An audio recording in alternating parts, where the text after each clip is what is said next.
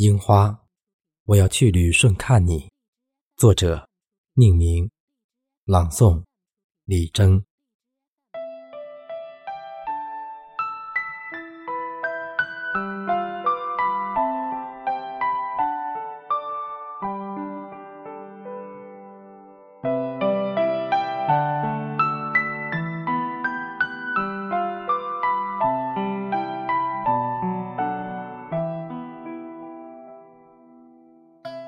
又一次梦见旅顺的樱花，是在这个含羞的四月。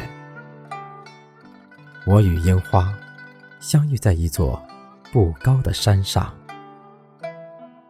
那么多貌若天仙的姐妹，让一只早醒的蜜蜂心中忐忑不安，仿佛是前世的一个约定。爱上樱花，不需要再寻找一个冠冕堂皇的理由。一场短暂而热烈的爱情，被我的想象一年又一年的拉长。